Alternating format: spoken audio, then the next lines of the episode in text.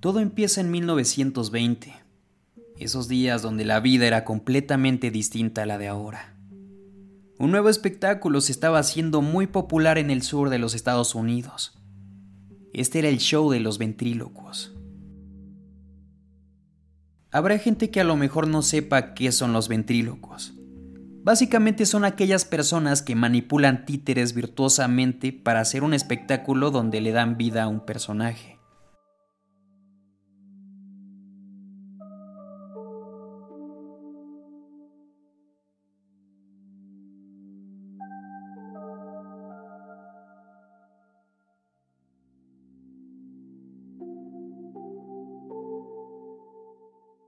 Había un sujeto que se estaba haciendo bastante popular. Su nombre era McCarthy. Su espectáculo no era especialmente brillante, no era el hecho de que tuviera nuevos chistes o nuevos actos, sino que había algo más escalofriante que lava la sangre de cualquiera que pusiera su mirada en su títere llamado Edgar, el cual solo era usado por McCarthy y por alguna razón era muy especial para él. Este títere era más llamativo que los demás, pero repito, no por lo cómico que fuera, sino porque era más grande. De hecho, podría fácilmente compararse al tamaño de un niño real de unos escasos 9 o 10 años. Y lo más impresionante sobre todas las cosas que más que ser algo bueno incomodaba a la mayoría, era su increíble realismo. Sus manos eran increíblemente reales. Su boca era una bomba de expresionismo, y su tamaño era mayor al de cualquier otro títere. Sin duda alguna, este parecía más a un niño de verdad.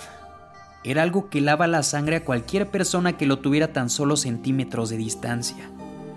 Sus ojos eran sumamente intimidantes, y eran pocas las personas que podían soportar el castigo de mirarle directamente a los ojos.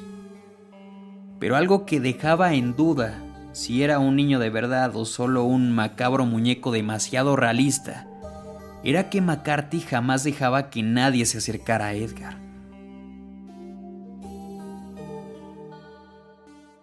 McCarthy dando giras no sabía que un periodista ya lo había seguido varios shows y siempre quedaba impresionado por su arte.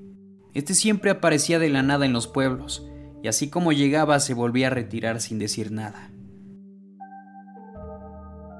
Cierta noche estaba a punto de llegar a la cúspide de su carrera había viajado para presentar un espectáculo en la ciudad de Nueva York.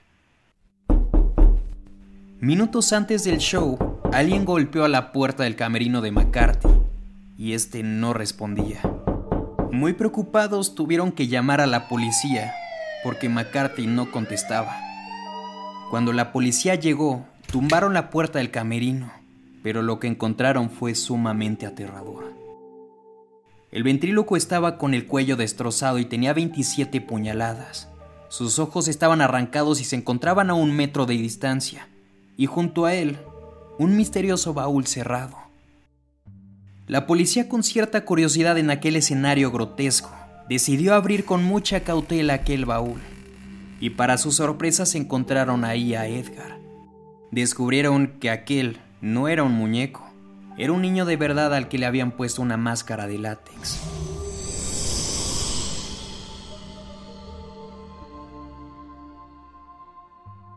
Jamás se descubrió la identidad del niño ni la del asesino de McCarthy, pero sin duda alguna, muchas preguntas surgieron a partir del macabro suceso.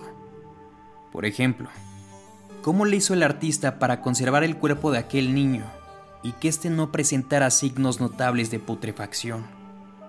O inclusive para ocultar el hedor, o si él fue el verdadero asesino de aquel pobre niño.